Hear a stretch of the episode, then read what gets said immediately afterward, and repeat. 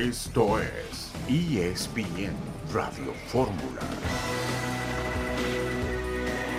Dijo mucho de que fuiste un jugador que condicionó, que no le pareció la llegada de Anselmi. No, yo en ningún momento dije que no me gustó la llegada de Anselmi. Yo, la verdad, siempre le dije a él y, y- y sabe él y, y sabe el director deportivo y sabe el presidente y sabe todos mis compañeros que yo siempre hablé bien de él porque vi muchos comentarios que dicen que, que yo no quería competir un lugar y es mentira. Yo creo que no era la, la manera en que se dio, en cómo lo manejaron. Yo no digo por el técnico, por ahí el director deportivo tuvo un poquito más de culpa porque yo ya creo que ya había ar- arreglado eso con el técnico, ya había hablado. Y por eso fue la se dio esto de salir porque me fue una cosa y terminó siendo otra. El paraguayo Juan Escobar menciona al director deportivo de Cruz Azul, Iván Alonso, con respecto a la salida del equipo de la máquina cementera. La selección mexicana contra Paraguay este domingo 3 de marzo en la Copa Oro W. Buen papel está haciendo el equipo mexicano femenil. Estaremos escuchando a Ángel Sepúlveda, el centro delantero de la máquina de Cruz Azul. Uriel Antuna no volverá a besar la playera de la máquina. Un saludo en este jueves 29 de febrero de 2024. Estamos aquí en esta emisión multimedia de ESPN Radio Fórmula. John, buenas tardes. ¿Cómo estás, Beto Dionisio? Un gusto estar con ustedes. Hace mucho que no los veía. Ahora sí que a un metro de distancia. Feliz. Estuvimos en el Mexican Open en Vidanta, torneo de la PJ Tour.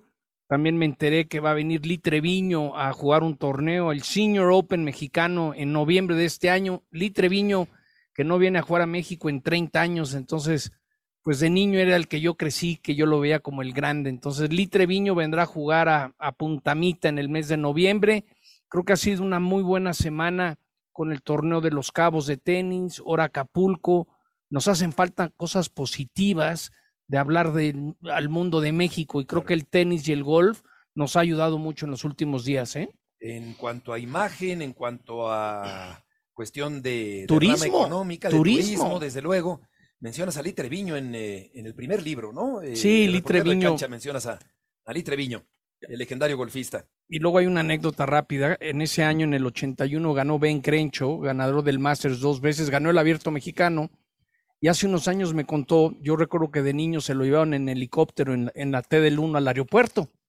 Me dice, no, hombre, el piloto me ofreció ir a ver el ángel. O sea, imagínate en el 81, cuando los permisos valían gorro, y ahí ves el piloto volando encima a metros del ángel para que el golfista viera y el pobre golfista lo que quería era ya bajarse y irse a su casa, ¿no? Porque imagínate que te lleven a ver el ángel, suena padre, Sí, sí, pero sí, sí. te anda sacando un susto, No, pues Dionisio, claro, por ¿no? supuesto, y más volar a esa altura, ¿no? Exacto. Claro. Que ahorita imagínate el tango que se armaría, ¿eh? Con las redes sociales, ¿no? Buenas Sí, tardes. Es el hijo de quién. Imagínate hoy con las redes sociales. Saludos, Beto, también para John. Monterrey empató con Tijuana, aún así asume el liderato general de la competencia por diferencia de goles. Tigres terminó ganando, pero sigue sin convencer. Y un Atlético de Madrid está siendo eliminado en la Copa del Rey 3 a 0 el global hasta el momento. Ya no le va a quedar nada, prácticamente a nada al equipo del Cholo, solamente remitirse en la Champions. Minuto 61 va ganando el Athletic de Bilbao al Atlético de Madrid. Había ganado la ida 1 por 0, así que está con un pie en la gran final el Athletic frente al Mallorca. El equipo de John Ram, el golfista. Correcto. El vasco John Ram. A ver, uno que se está encanchando a todo esto y, y volviendo porque a- a, desde el las Super noticias, Bowl- sí, sí, de NFL. ¿Qué tan viable es lo de Henry Martin al Galaxy de- del MLS? Están metiendo malas ideas. Yo Ese- creo que Pregunto, ¿eh? Porque Sí, lo vi sí, sí, sí. Y, ahorita no tengo información. A ver, pienso que en este averiguar. momento lo, lo veo difícil, complicado, ¿no? No creo que se vaya en un momento donde el América lo tiene muy catalogado, en este momento como un referente, en este momento como un jugador importante. Es cierto que hace dos temporadas se quisieron deshacer de él y que se termina cayendo la operación con Guadalajara porque Roger Martínez se lesiona. A Juárez lo ofrecieron en 5 A millones de Juárez lo ofrecieron, pero ¿qué pasa? Viene esa temporada, se convierte en campeón de goleo y a la siguiente temporada termina siendo campeón con el América. Entonces, yo lo veo difícil y complicado, sobre todo Beto sabiendo que es más el América en este momento para estar en selección que Galaxy. De Bilbao va el billete manda, 3-0 ¿eh? al Atlético de Madrid. El billete manda, ¿eh?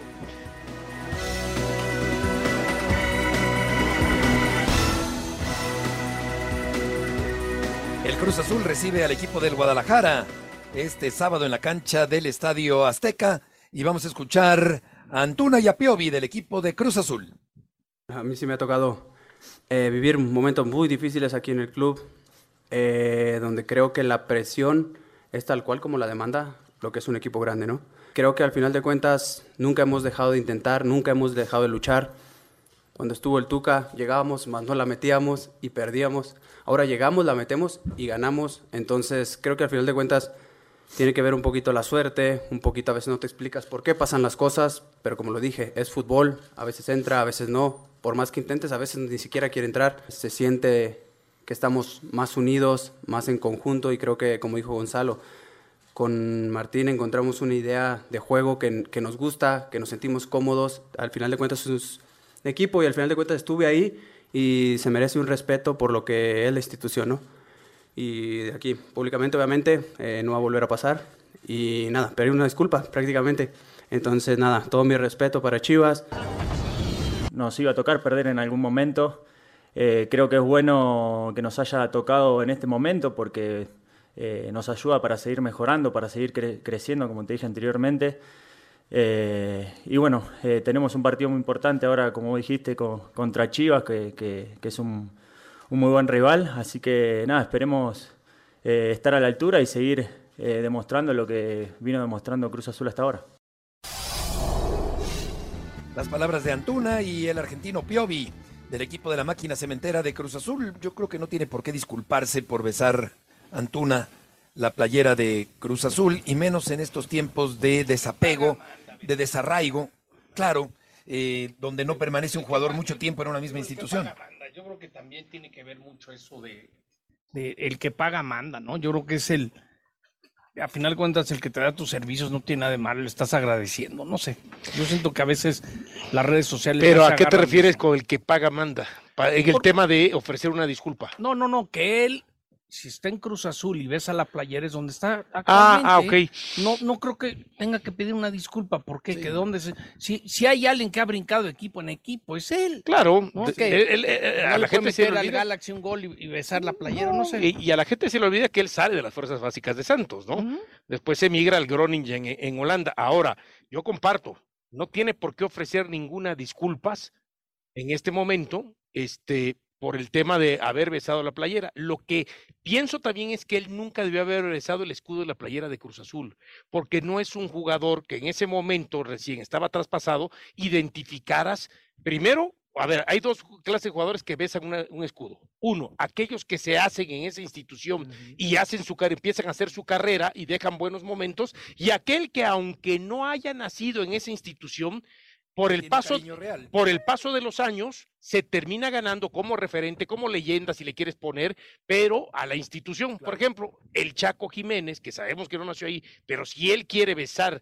el uniforme de Cruz Azul, lo puede hacer tranquilo, o, o, el escudo lo puede hacer tranquilamente. Sí. Se equivocan las dos, en besar y después en ofrecer disculpas. De y yo también pienso que si llegas a un equipo y metes goles y le das un beso al escudo es para ganar no, es tribunero, pongámosle populista, tribunero. Para la galería. Claro. Como Vamos, que siento eh, que lo exageramos, ¿no? Adelante, León, gusto en saludarte.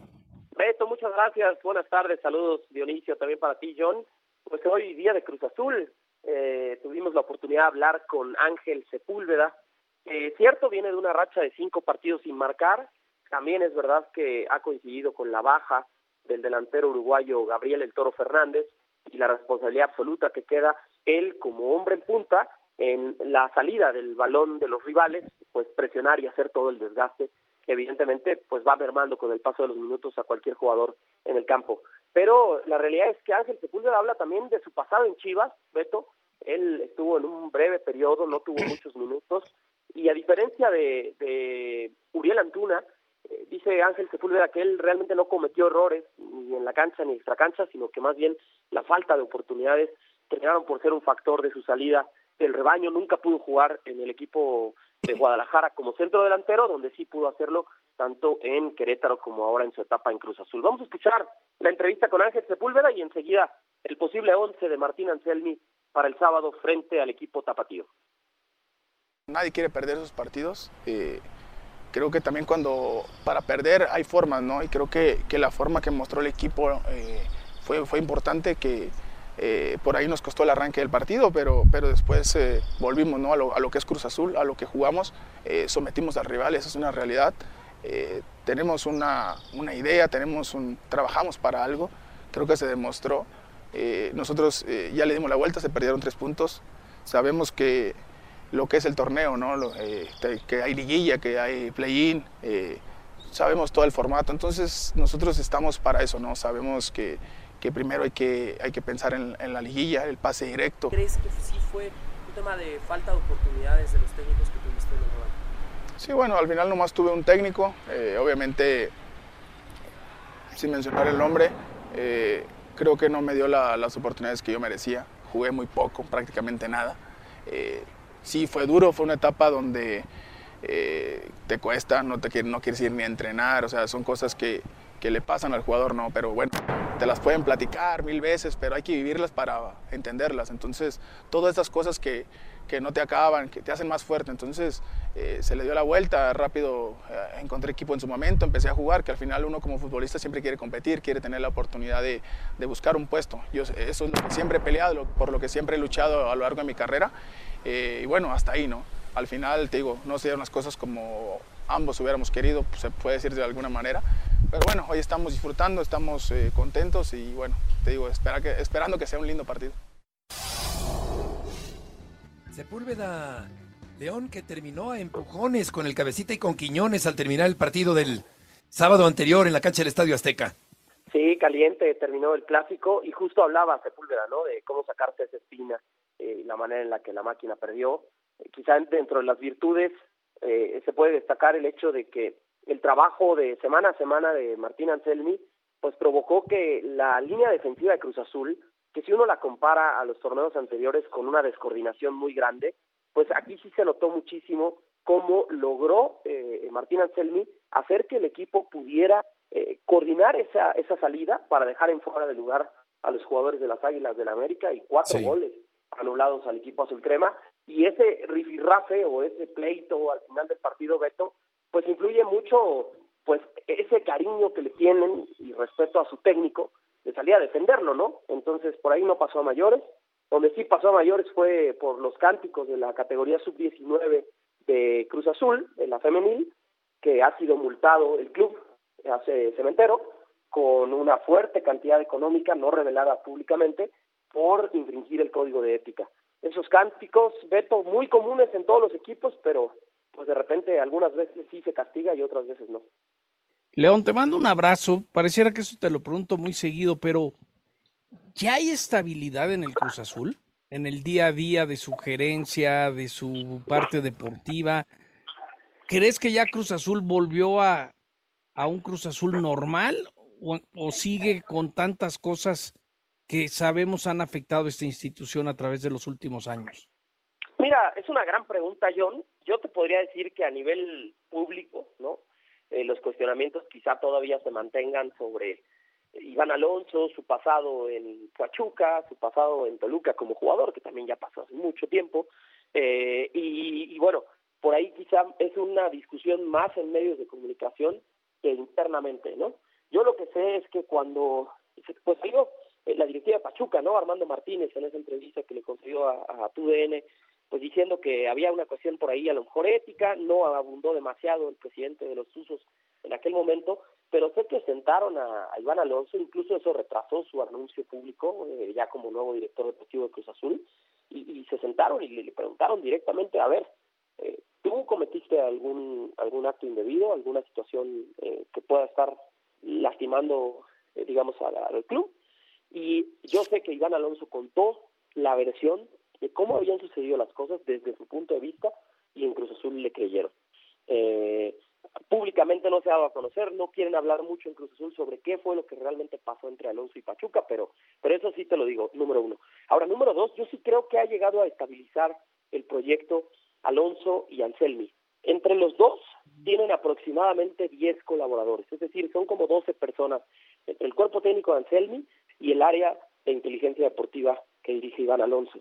Y sí he notado yo, eh, John, incluso se ve semana a semana, los miércoles en la tarde, a las seis en punto, en las oficinas de Gran Sur, inicia la reunión con el presidente Víctor Velázquez, con Iván Alonso, con Martín Anselmi y varios de los integrantes eh, pues de estas áreas, y le pasan un informe muy completo sobre el rendimiento de los jugadores, sobre lo que sucedió en el partido anterior, sobre cómo se está analizando y, y, digamos, observando el video, estudiándolo para el partido siguiente. Entonces, yo creo que sí, John, yo creo que llegó a darle estructura y también ha caído con como anillo al dedo eh, Martín Anselmi, ¿no? Porque finalmente ha hecho que Cruz Azul juegue como sus aficionados esperan, ¿no? Un equipo con un plantel muy limitado, pero yendo siempre al frente.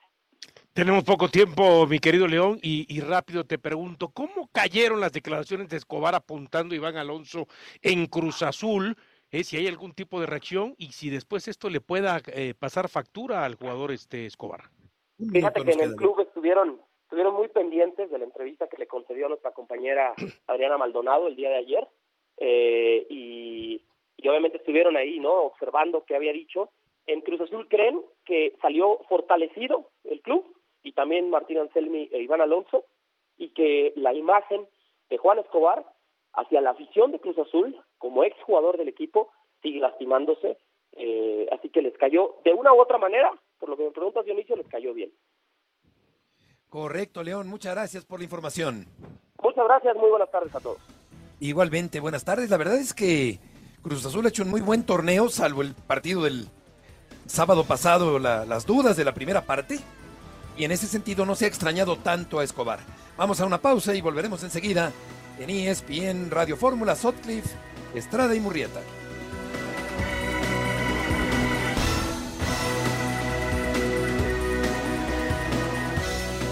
¿Qué tanto dolió la manera de la salida? No, hombre, sin, du sin duda me hubiera gustado esta, salir de, de diferente manera, pero bueno, tú sabes que eh, a veces las cosas no son como, como uno le hubieran gustado y, y, bueno, ni modo, nos tocó, nos tocó dar un paso al costado y, y, bueno, hoy, hoy creo que, creo que han encontrado una estabilidad. Este, te digo, ojalá que así sigan. Sin duda, la transición de todo lo que pasó, bueno, pues me tocó, por ahí me preguntan, oye, ¿crees que llegó en, en mal momento el que te hayan dado la oportunidad de estar ahí? No, llegó en su momento. Y al final eh, fue un camino difícil, sí, fue, fue, fue un, un, momento donde, donde hubo, hubo mucha, mucha transición y, y bueno, pues no se dieron las cosas y, y bueno, pues lament, lamentablemente eh, tuvimos que, que, salir, ¿no? Pero, pero bueno, hoy, hoy, hoy están bien, creo que les está yendo bien y bueno, ojalá, ojalá que así siga, ¿no? El Conejo Pérez, hablando sobre la salida le tocó una época turbulenta, un tanto revuelta después del título de la máquina cementera y terminó yéndose un jugador emblemático y después convertido en un directivo emblemático de la máquina cementera. Esta vez la transición a directivo no es tan fácil, ¿eh? Claro.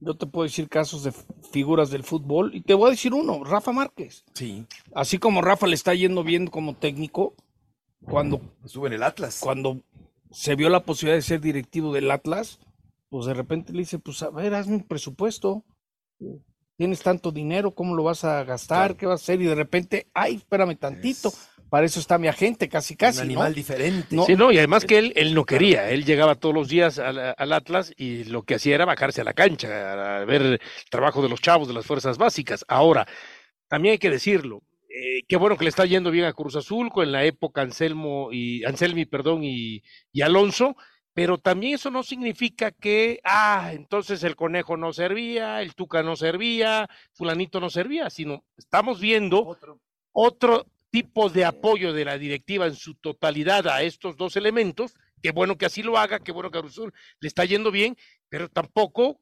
sacrifiquemos o satanicemos lo que fueron las labores en su momento de todo antes de esto, de, de, de estos dos que están, ¿no? Claro, claro, desde luego. Más que hay esa urgencia, Dionisio, esa urgencia y esa necesidad de volver a ser campeón. Porque quieras o no, Cruz Azul quedó campeón y luego hicieron la limpia del técnico de Reynoso y otra vez se cayeron, ¿no? Vamos eh, contigo, César Caballero, gusto en saludarte. Hola Beto, ¿cómo estás? El gusto es todo mío. Una buena entrevista la que tuvimos hoy con Oscar el Conejo Pérez, un tipo sincero, un tipo eh, bien intencionado. Te puedo decir que eh, es un tipo que quiere mucho a la institución de Cruz Azul, que le dolió todo lo que sucedió. Hoy tuvimos la oportunidad de platicar con él. Se abre de esta manera donde dice, bueno, eh, me dolió como me fui, pero al final no, no hay rencor.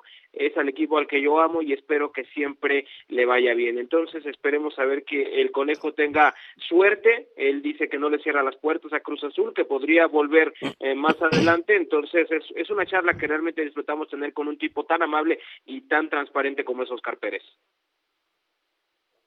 Sí, desde luego que es un hombre que es sinónimo de Cruz Azul, por mucho que haya jugado allá en eh, Pachuca en algún tiempo, en Tigres también, desde luego, pero eh, ahora se han acomodado eh, las cosas, César, diferente en el equipo de la máquina cementera.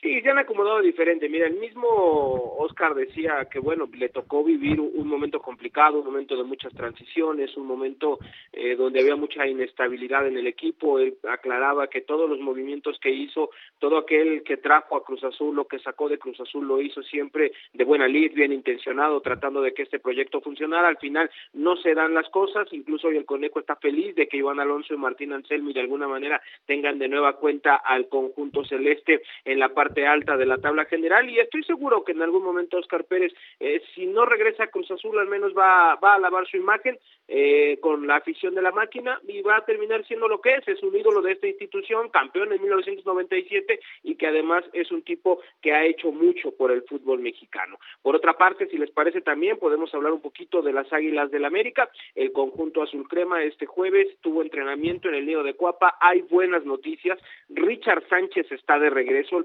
Ya superó la lesión muscular en la pantorrilla que lo dejó alejado de la disciplina americanista desde el pasado 6 de febrero. Lo que me dicen es que hoy volvió al entrenamiento, va a trabajar el día de mañana y lo más probable es que haga el viaje con el resto de sus compañeros a Guadalajara y si no tiene minutos ante el Atlas, es muy probable que sí los pueda tener a, mi, a mitad de la próxima semana cuando enfrenten al conjunto de las Chivas. El América llega a este partido contra los rojinegros después de haber vencido a Cruz Azul, sin embargo, hay muchos americanistas que no están conformes con lo que vieron en el terreno de juego del equipo azul crema, principalmente en el segundo tiempo, consideran que se echó para atrás, que traicionó su esencia, y eso me lo dijo también Gonzalo Farfán en una entrevista exclusiva que tuvimos con este hombre que fue multicampeón con el conjunto azul crema, y si les parece, vamos a escucharlo.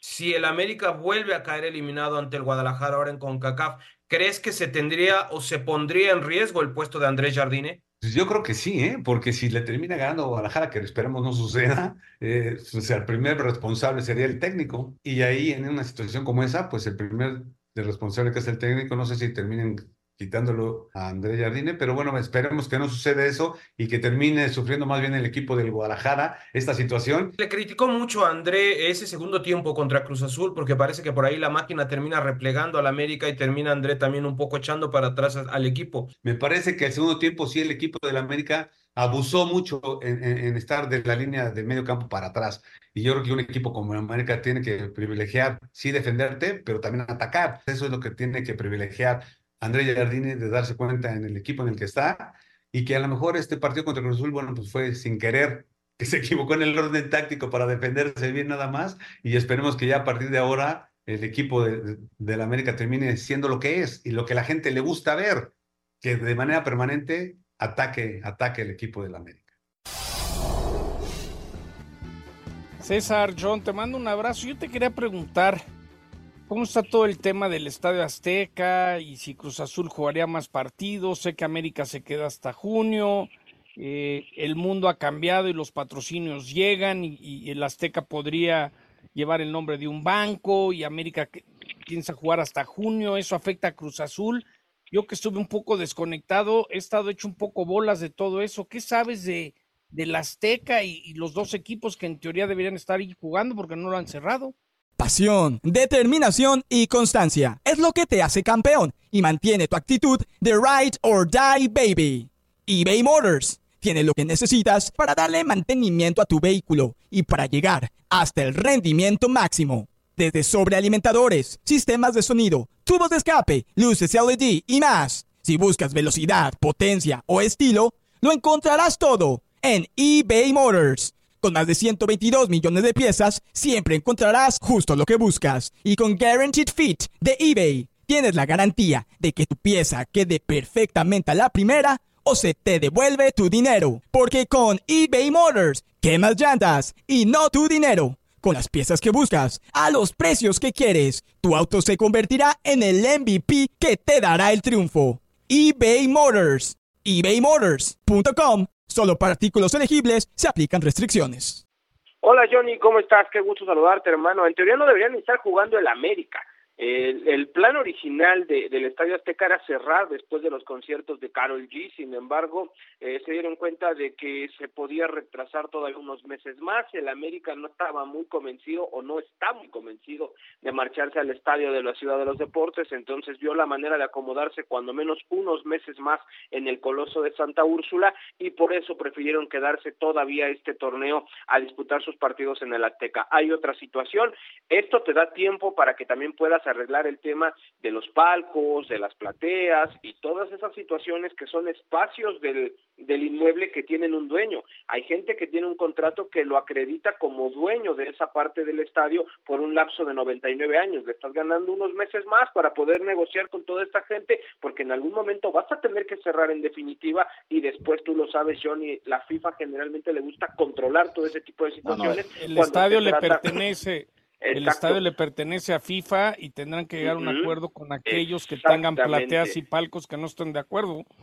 Y creo que también Entonces, el Estadio Azteca tendrá un nombre nuevo, según me Exactamente. Es, es, un tiempo que le ganas para resolver esa parte y en el tema del nombre nuevo sería una institución bancaria que pondría muy buena lana para ayudar a la remodelación del estadio y que a cambio de ello llevaría el Estadio Azteca el nombre de dicha institución bancaria. Con respecto a Cruz Azul, lo que yo sé es que solamente jugaría este partido del fin de semana contra el Guadalajara. Se llevaron este encuentro al Estadio Azteca porque Alejandro Fernández tendrá un concierto en la Plaza México, entonces el tema de la logística en un espacio tan cerrado se iba a complicar, por eso le han pedido a Cruz Azul llevarse el partido al Estadio Azteca, pero el plan es mantenerse en el Estadio de la Ciudad de los Deportes, donde me parece que el aficionado de Cruz Azul se siente más cómodo, se siente más identificado y no le cuelgan la etiqueta, eh, y perdón por la expresión que voy a utilizar, de arrimado en el Estadio Azteca, siente más su casa el Estadio Azul, entonces eh, me parece que es solamente por este partido. Sí, en el saludo César, aunque nunca hayan ganado un título de liga ahí, ¿no? En el Estadio Ciudad de los Deportes. Con Pachuca, ¿no? Sí, exactamente. Y Beto te va a decir que es el Estadio del Atlante. eh, eh, te pregunto, mi querido César, a ver, eh, cuando le preguntabas a Farfán, y ya nos dio su respuesta de que él dice que le pudiera costar la cabeza a Giorgini el tema de quedar eliminado ante Guadalajara en CONCACAF, yo te pregunto, ¿quién mejor insider que tú en el América? ¿Realmente la directiva del América tomaría una decisión de esa magnitud? Hola Diony, ¿cómo estás? Qué gusto saludarte. Mira, depende también mucho de las formas, depende de, la manera en que en algún momento te veas superado. Eh, no es lo mismo perder en penales a, a perder goleado, a, que por ahí el rival eh, te dé una paseada y, y, que sea algo realmente humillante para la afición. Hay formas de perder y me parece que en ese momento se evaluarían eh, las situaciones. Eh, yo creo que en este momento Andrés Jardine tiene todavía mucho crédito después de lo que fue el triunfo en el Apertura 2023, pero si llega a caer eliminado ante el Guadalajara, creo que sí sería un duro golpe a su proceso, aumentaría la presión de cara a obtener el bicampeonato o hacer una extraordinaria actuación en este clausura 2024. Yo creo que si se trata de una eliminación competida, una eliminación cerrada, la directiva de la América no correría Andrés Jardine. Si se trata de una eliminación donde el orgullo americanista sea vapuleado, entonces sí podríamos pensar en una hipotética salida. Me parece que ese es el escenario menos probable, pero una eliminación ante Guadalajara sí, por supuesto, sería un duro, muy duro golpe al proceso de Andrés Jardine, que hasta el momento va caminando de muy buena manera. De acuerdo, gracias eh, César por la información. Saludos, que tengan excelente tarde.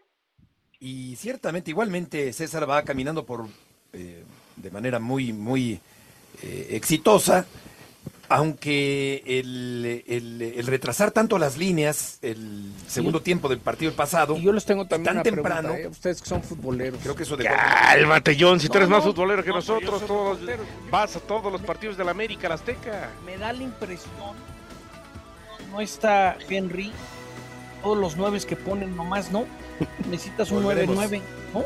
Parece que Les sí. pregunto eso a ustedes. Estamos de regreso en esta tarde y vamos a escuchar a los entrenadores Fernando Ortiz y Miguel Herrera después de que Cholos por lo menos rescató el empate ante el equipo de Rayados de Monterrey. Pues mira, yo soy el responsable. ¿Qué puede pasar? Hay muchas cosas que me meto a la, casa de ustedes y me pongo a analizar y veo los videos y a veces me tiro tres veces el partido y seguimos trabajando para mejorar. Pero el responsable aquí, el único que, al que trajeron para que el equipo funcionara fue a mí. Y no hay más responsabilidad que la mía, ¿no? Entonces, eh, los muchachos están trabajando bien, hay una buena actitud, hay un gran grupo que quieren salir adelante de esto, ¿no? Y que los vemos matándose en la cancha, pero bueno, pues seguiremos trabajando con, con la responsabilidad que nos toca y, y por supuesto con que el equipo consiga el resultado, ¿no? Cuando se juega en, este, en esta situación de cancha sintética es muy difícil de jugar al fútbol. No, no es excusa, pero es otro deporte. Y cuando es otro deporte a veces hay que destacar la entrega, la, la idea de seguir buscando más allá del resultado. Claro, una cancha más dura. Y dice Bioni Fernando Ortiz que es otro deporte diferente al que se juega en Pasco. Sí, y lamentablemente me da la impresión que la FIFA eh, termina dando, eh, se puede decir, dejando abierta esa situación, ¿no? Para que quien la quiera utilizar. Pienso que la FIFA tendría que ser más determinante y decir se juegue bajo césped. Aparentemente en Tijuana, que por las condiciones del terreno, eh, eh, Que hay un de, cuestiones ¿no? de geología y cosas, por, pero dices tú, ¿por qué en Tijuana no y en San Diego sí? ¿No? Sí puedes tener canchas de césped cuando están prácticamente pegaditos, ¿no? Ahora, sí es otro deporte, pero pienso que no es pretexto. O sea, ayer Monterrey mostró una cara distinta a lo que yo siento ha mostrado en otros partidos, porque hacia a mí me preguntabas antes del partido de ayer quién es el equipo que mejor está jugando y que se acerca más a considerarlo como campeón, yo hubiera puesto a Monterrey. Claro, tanto como otro deporte no es. Pero sí comprendo el significado de la frase o la intención de la frase porque el bote es más vivo, la cancha es dura, son circunstancias diferentes a las que está acostumbrado el futbolista profesional. Yo creo que eso va a cambiar pronto y les voy a decir por qué. El año que entra llega el equipo del MLS en San Diego. Tienes fuentes ahí con Infantino, No, no, con pero la gente creo, de la no, MLS. no, lo que creo es que esa ciudad que pagó 500 millones de dólares, ¿no? 500 millones de dólares por una franquicia, ese estadio que reconstruyeron, que ahorita están jugando la Copa Oro Femenil. Tijuana, cuando Hanka agarra el equipo, era territorio fértil. No tenías que invertirle tanto porque pues, era, era una gran novedad que había llegado la primera división a Tijuana. Yo creo que Tijuana se va a tener que poner las pilas porque fácilmente San Diego se los come, ¿eh? Y el espectáculo se lo come. Entonces va a ser muy interesante qué decisiones toma Tijuana. Pero la gente que ya le va a Tijuana difícilmente va a cambiar. pero te voy a decir algo, Dionisio. con- conozco muy bien esa zona. Conozco gente que va de San Diego a ver a Tijuana, porque hubo una época que era el boleto más caro. Un América, un Cruz Azul te pagaban dos mil dólares por un lugar. Y creo que la gente va a hacer que la experiencia de ir a ver el equipo de MLS en San Diego sea más fácil, ¿no? Al mismo tiempo hay una demanda que puede llegar ya a su fin, muy importante. Hay una compañía que se llama Endeavor, que representa atletas y equipos. Endeavor quiso jugar, son los que quisieron traer al Barcelona, Estados Unidos, ¿se acuerdan? Hace como cinco o seis años. Sí. Y US Soccer no los dejó. Y Endeavor los demandó y ya está llegando a la Suprema Corte en los Estados Unidos. ¿Qué quiere decir con eso? Que si US Soccer pierde esa demanda, ya no tienen el derecho a decirle a Tijuana, pues, ¿por qué no juegas cinco de tus partidos en San Diego? ¿O por qué el América, mientras hace su estadio, no se va a jugar dos al Coliseo de Los Ángeles? Sí. Y eso, y lo sé de buena fuente, están esperando ese gran momento. Porque ahorita Arizona, San Antonio, Texas son de los pocos lugares que podrías ir a meterte y US Soccer no te puede decir. Pero si Endeavor gana la demanda, que por qué no la va a ganar? ¿Por qué viene la NFL a la Azteca y no puede ir la liga a los Estados Unidos? ¿Estás de acuerdo que es medio injusto Sí. que vayan y vengan? Entonces, lo pongo Pero ahí. suena por- incongruente. son- pero imagínate que al Puebla le digas. No, "Vente vete a Nueva York". Tres partidos a Nueva York y con eso pagas. Entonces, por eso siento que Tijuana y San Diego, algo va a cambiar ahí. Porque si alguien pagó 500 millones de dólares Pues por una ojalá franquicia, cambie. te tienes que preocupar, ¿no? Ojalá cambie, aunque su mejor activo que es el, el, equipo, da la impresión que lo tienen abandonado. Sí, sí, sí. Por eso creo que le van a tener que meter billete para competir, ¿eh? El equipo de los Tigres derrotó a los Bravos 1-0 con gol de Gignac.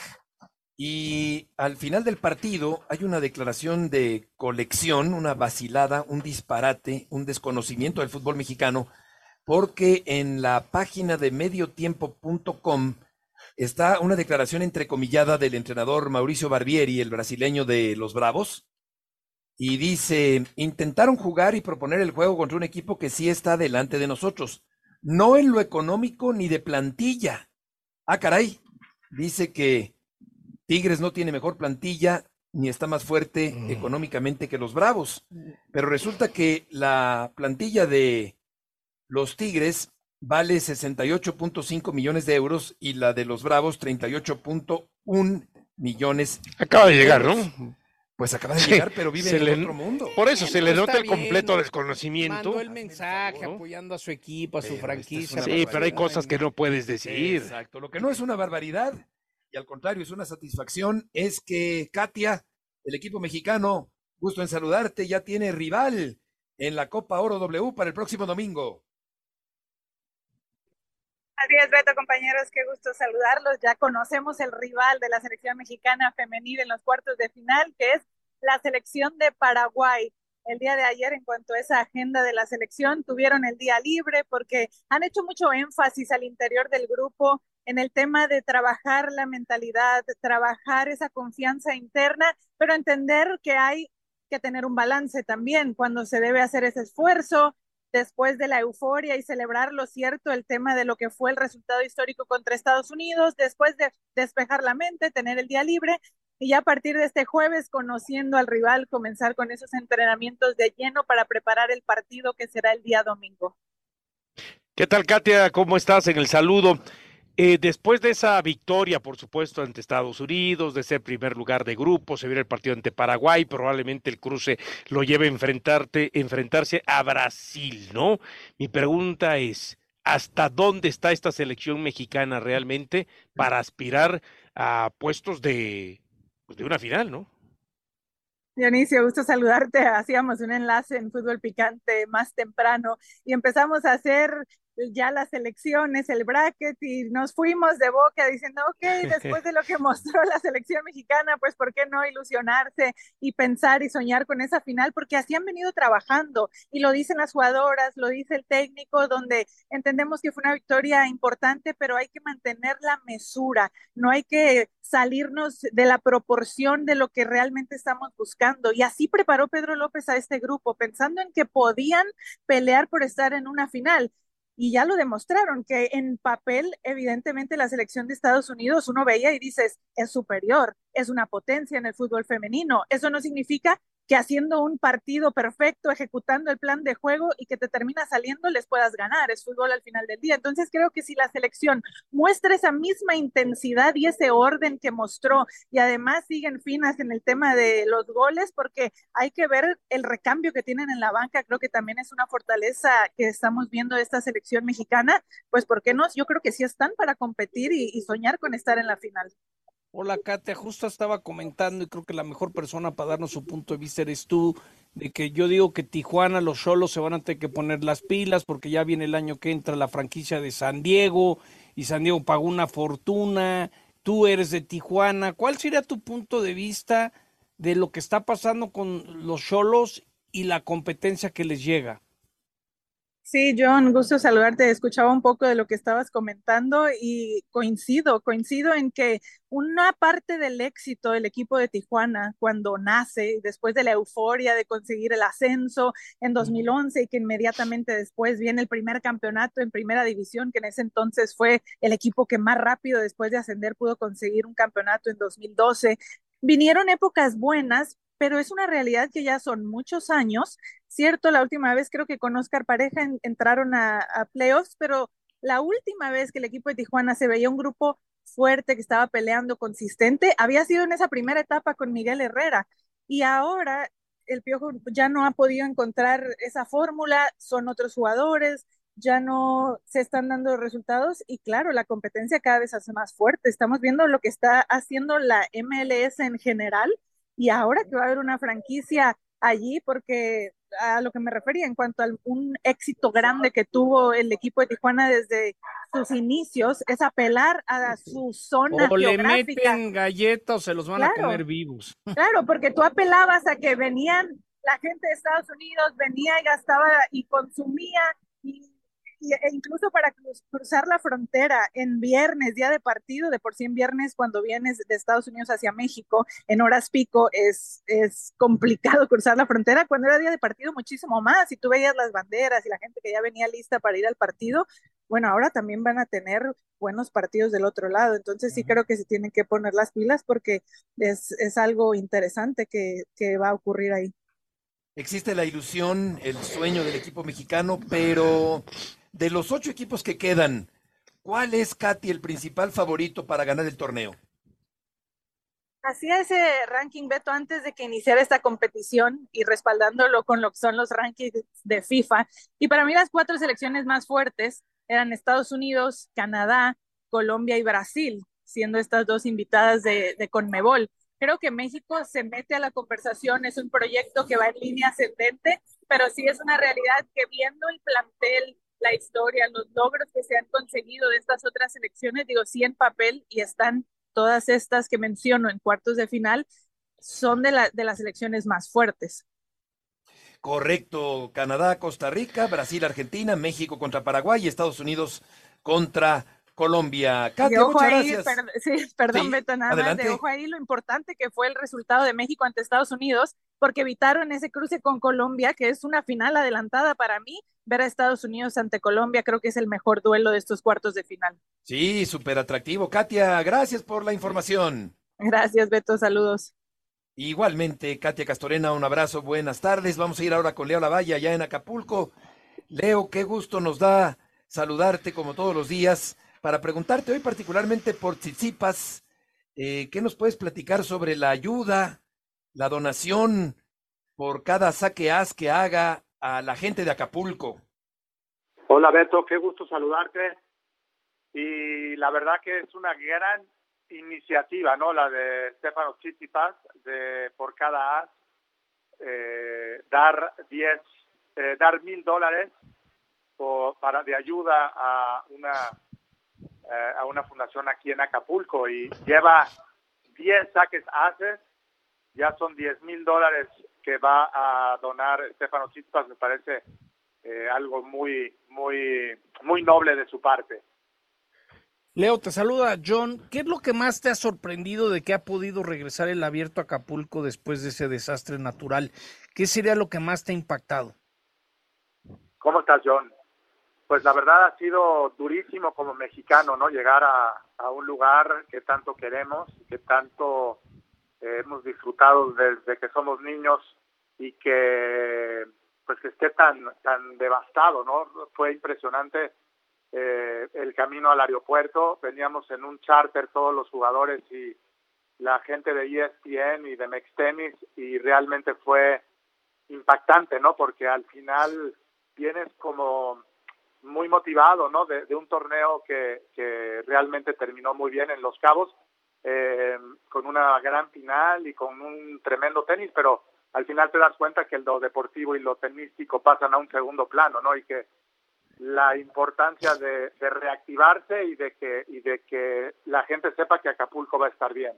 Y es por eso que saludo, fue muy acertado Perdón. que los jugadores vinieran y que tuvieran presencia en Acapulco, ¿no? En el saludo, Leo, por supuesto. Eh, se viene en los días más importantes de lo que es el abierto mexicano de tenis. ¿Quiénes se perfilan desde tu punto de vista para llegar a esa gran final? Y bueno, pues jalemos todos por Chichipas, ¿no? Para que se meta a la final y siga haciendo haces. Yo creo que el favorito, bueno, el, favorito del público es Tsitsipas porque el- por todo lo que ya hemos mencionado y por eh, cómo se ha vuelto muy una persona muy pensante, muy filosófica, que, que, que realmente eh, genuinamente se, se, eh, se da a querer con la gente, ¿no? Pero hoy tiene un partido importantísimo porque enfrenta al campeón defensor Alex de Miñaur, aunque Tsitsipas tiene un récord de 10 partidos ganados, 0 perdidos, la, el sentimiento es de que de Miñaur eh, va a tener su mayor oportunidad para vencer a Tsitsipas y es por eso que creemos que va a ser el partido del día. Sin, no sin antes mencionar que también tenemos un partidazo, Ben Shelton que ha cautivado a la gente, que es un jugador eh, carismático, que tiene eh, tiros ganadores por todos lados, tiene un tremendo servicio, tiene una potencia impresionante eh, y tiene un carisma muy, muy particular. Va a enfrentar a Casper Ruth, la serie igualada 1-1, eh, una ganada de, en, en, en, arcilla para Casper Ruth y la otra, la más reciente en Cincinnati el año pasado, eh, que gana Ben Shelton en cancha dura. Y el australiano de Miñaur, como nos dice Leo, tiene argumentos también para revalidar el título. Leo, qué gusto saludarte y gracias por tus aportaciones del día de hoy.